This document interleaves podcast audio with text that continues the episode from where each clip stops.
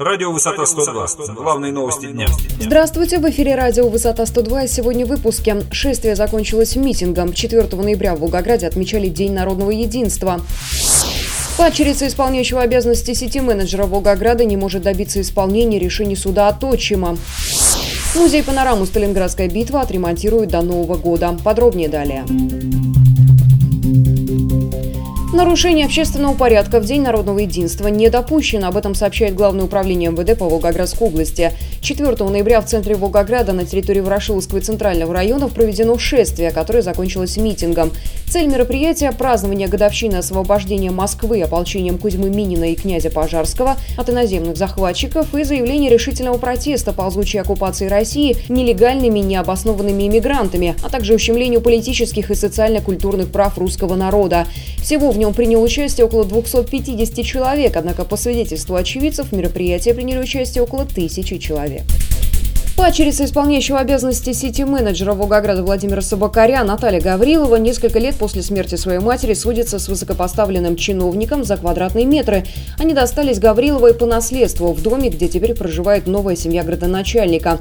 Как сообщает наш корреспондент, побеседовавший с Натальей Гавриловой, с помощью правозащитника ей удалось выиграть судебное разбирательство по части дома на улице Соловьиной, 10 в Советском районе. Однако до сих пор решение суда о вселении в пристройку наследницы не исполнено, подчеркивает падчерица падчерица высокопоставленного чиновника, поскольку после действий судебных приставов по распоряжению Владимира Собакаря, рассказала она информагентству, в ее половине дома отключены газ, свет, вода, что представляет собой препятствование для проживания.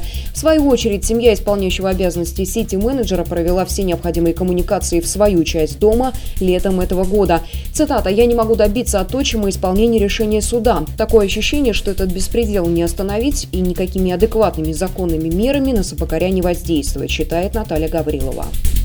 Музей панораму «Сталинградская битва» отремонтируют до Нового года, сообщает Волга Каспий со ссылкой на сайт госзаказов. Объявлен электронный аукцион на проведение капитального ремонта железобетонных конструкций архитектурного комплекса. Работы будут проводиться как в самом здании музея на улице Чуйкова, так и на Мамаевом кургане.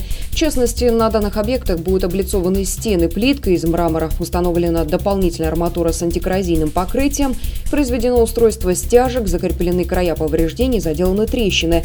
Также планируется удалить удалить поврежденный бетон. Кроме того, капитальный ремонт ожидает и асфальтовое покрытие. Старый слой будет демонтирован, на его месте появится брусчатка с мозаичным покрытием. Капремонт должен закончиться 24 декабря этого года.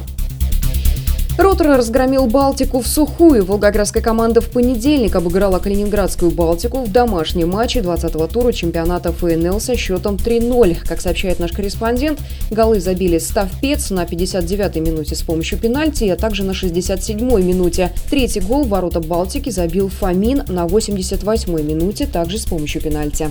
Мы следим за развитием событий. Эти и другие новости читайте на нашем портале v102.ru. Начинайте день на сайте информационного агентства «Высота 102». Расследование, политика, экономика, происшествия, спорт и другие главные новости дня.